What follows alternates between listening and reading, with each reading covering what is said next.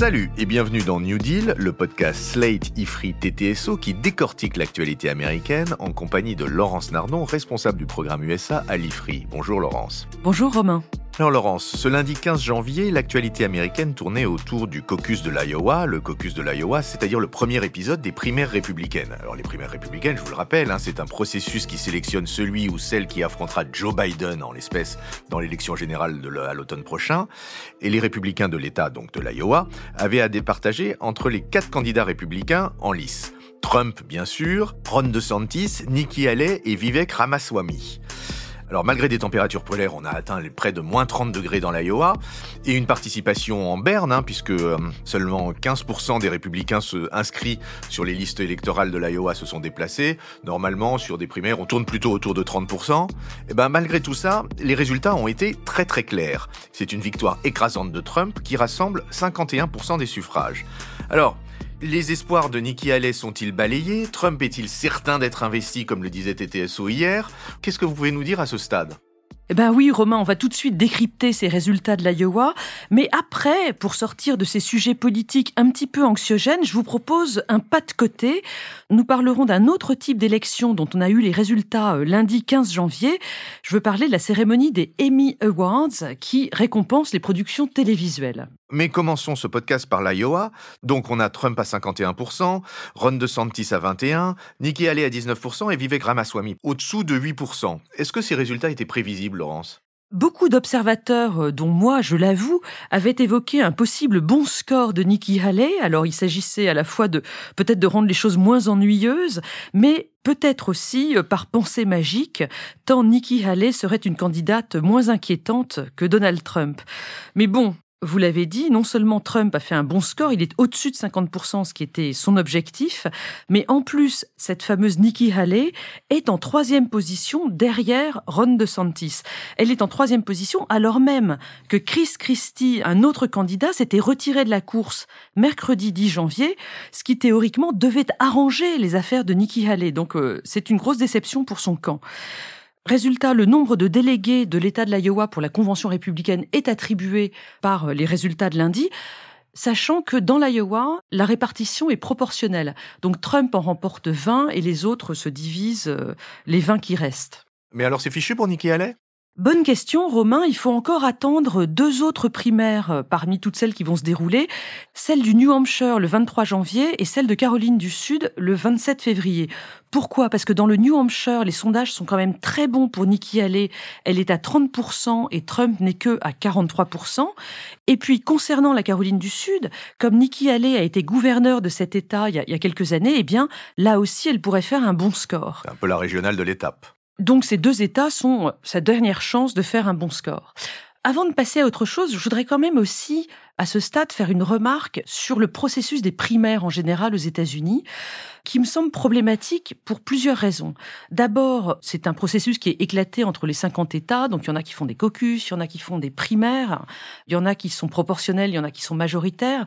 C'est quand même très bizarre, en tout cas, vu d'un pays centralisé comme la France. Il y a ensuite un problème de participation. Vous avez dit 15% dans l'Iowa des électeurs républicains inscrits, ça fait 110 000 personnes qui prennent une décision qui va quand même avoir des conséquences euh, très importantes. Je voudrais aussi rappeler ce qu'est un caucus précisément.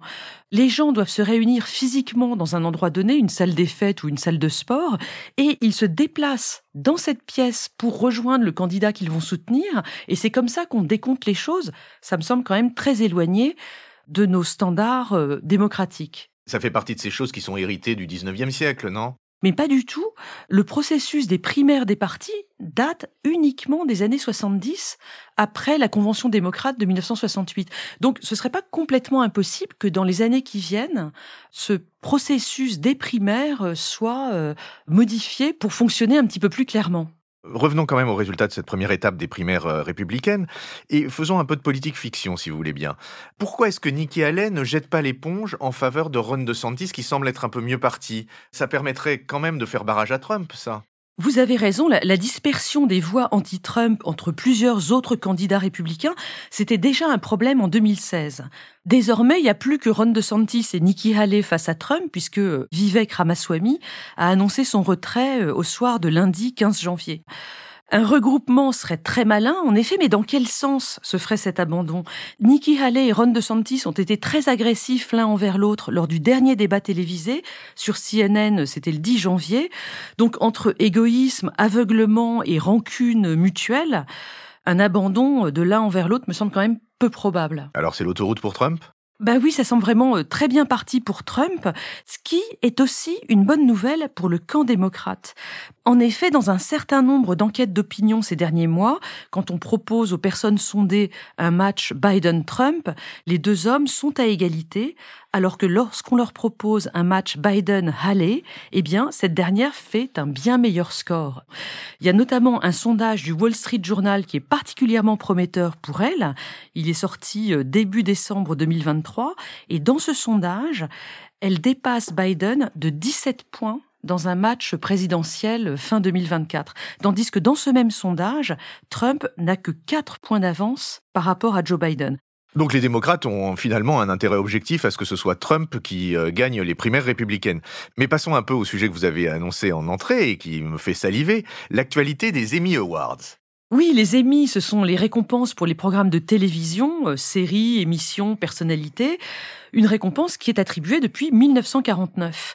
Cette cérémonie, elle se tient normalement en septembre, mais elle a été différée cette année à cause de la grande grève des scénaristes. Et donc, les Emmy Awards 2023 se sont tenus lundi 15 janvier. Le calendrier était d'ailleurs un peu bousculé parce qu'il va y avoir les Grammy Awards qui euh, récompensent les musiciens le 7 février, il y aura les Oscars pour le cinéma le 10 mars, et il y a déjà eu les Golden Globes qui récompensent les productions télé et cinéma le 7 janvier, donc la semaine dernière. Oui, les Golden Globes où la France a brillé avec Justine Triet qui a eu deux prix pour Anatomie d'une chute, meilleur scénario et meilleur film en langue étrangère, excusez du peu. Mais revenons aux émis du lundi 15. Qui a gagné dans la catégorie des séries? Alors, trois séries ont raflé euh, la majorité des récompenses. Il y a Succession. Top. Il y a The Bear. Bof, bof. Et il y a Acharné, en anglais, Beef. Bah alors, ça pas vu. Mais je voudrais surtout parler des hommages qui ont été rendus pendant la cérémonie. Le premier à Matthew Perry, évidemment celui qui jouait Chandler dans Friends, mais aussi à André Brower, un acteur euh, afro-américain qui joue Captain Raymond Holt dans la série Brooklyn Nine-Nine. Il est mort au mois de décembre. En revanche, j'étais surprise, pour ne pas dire déçue, parce qu'il n'y a pas eu un seul mot sur David Soul, celui qui jouait Ken Hutchinson dans la série Starsky et Hutch, et qui est mort le 4 janvier. Hutch, c'était le blond. Absolument. Et si vous permettez, je voudrais me servir de cette triste coïncidence, le décès de André Brower et de David Soul, pour vous parler de ces deux séries, Brooklyn Nine-Nine et Starsky et Hutch. Elles ont beaucoup de points communs, mais comme elles ont été écrites et tournées à 40 ans d'écart, elles révèlent aussi les évolutions de la société américaine entre les années 70-80 et aujourd'hui. Mais elles ont en commun d'être des comédies, non? Oui, ce sont des comédies euh, policières. Euh, on est là pour rigoler, on est loin de The Wire. Elles présentent la police américaine sous un jour positif, avec des héros qui sont des policiers, qui pratiquent beaucoup la moquerie et beaucoup l'autodérision. Et c'est l'un des ressorts comiques de ces deux séries. Oh, Starsky Hutch, c'était surtout, avouons-le, le samedi après-midi des boomers dans les années 80. C'était doublé par des voix françaises. Je me souviens parfaitement de Jacques Balutin, qui était un héros du théâtre de boulevard et qui doublait Starsky. Le doubleur de Hutch, euh, je l'ai appris en préparant cette émission, c'est Francis Lax, et tout le monde se souvient bien entendu du générique et de sa musique. Il y a eu une centaine d'épisodes de Starsky et Hutch tournés entre 1975 et 1979. Nous, en France, on les a vus sur TF1 entre 1978 et 1984. Puis après, ils ont été euh, rediffusés un petit peu partout. Brooklyn Nine-Nine, quant à elle, c'est une série diffusée entre 2013 et 2021 sur Fox et ensuite sur NBC.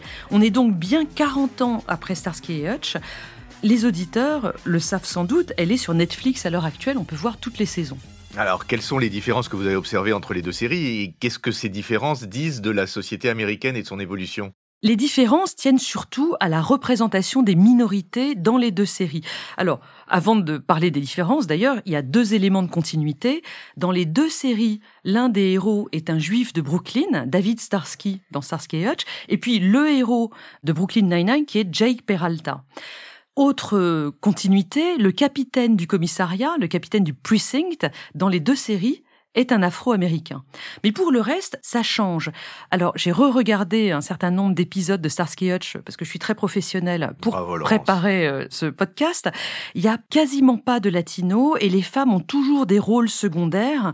C'est vraiment clair que la série Starsky Hutch ne passe pas du tout le test de Bechdel. Euh, c'est quoi ça, le test de Bechdel? C'est un test qui a été inventé par une dessinatrice de BD américaine, Alison Bechdel, ça s'écrit Bechdel, pour voir si un film est égalitaire en termes de relation homme-femme ou non. Dans ce test, Romain, il y a trois critères.